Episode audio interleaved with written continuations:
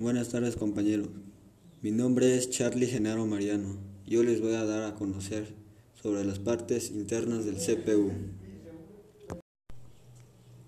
En el anterior de un gabinete de computadora verás cables y, conectores yendo y viendo de un lado a otro.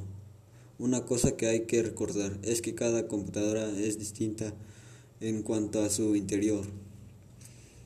Bus de, bus de datos. El bus de datos trabaja en conjunción de, con el bus de direcciones para transportar los datos a través de la computadora. El tamaño de bus de datos puede ser de 16 a 32. Cable de datos ID. El cable ID es un tipo de cable generalmente gris que se utiliza para conectar con un conector IDE de la placa madre hacia un dispositivo de almacenamiento. dispador. El dispador es un instrumento que se utiliza para trabajar la temperatura de algunos componentes electrónicos.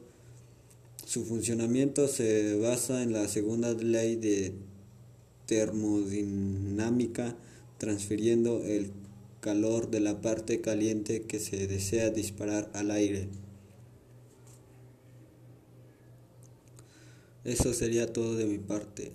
Gracias por su atención.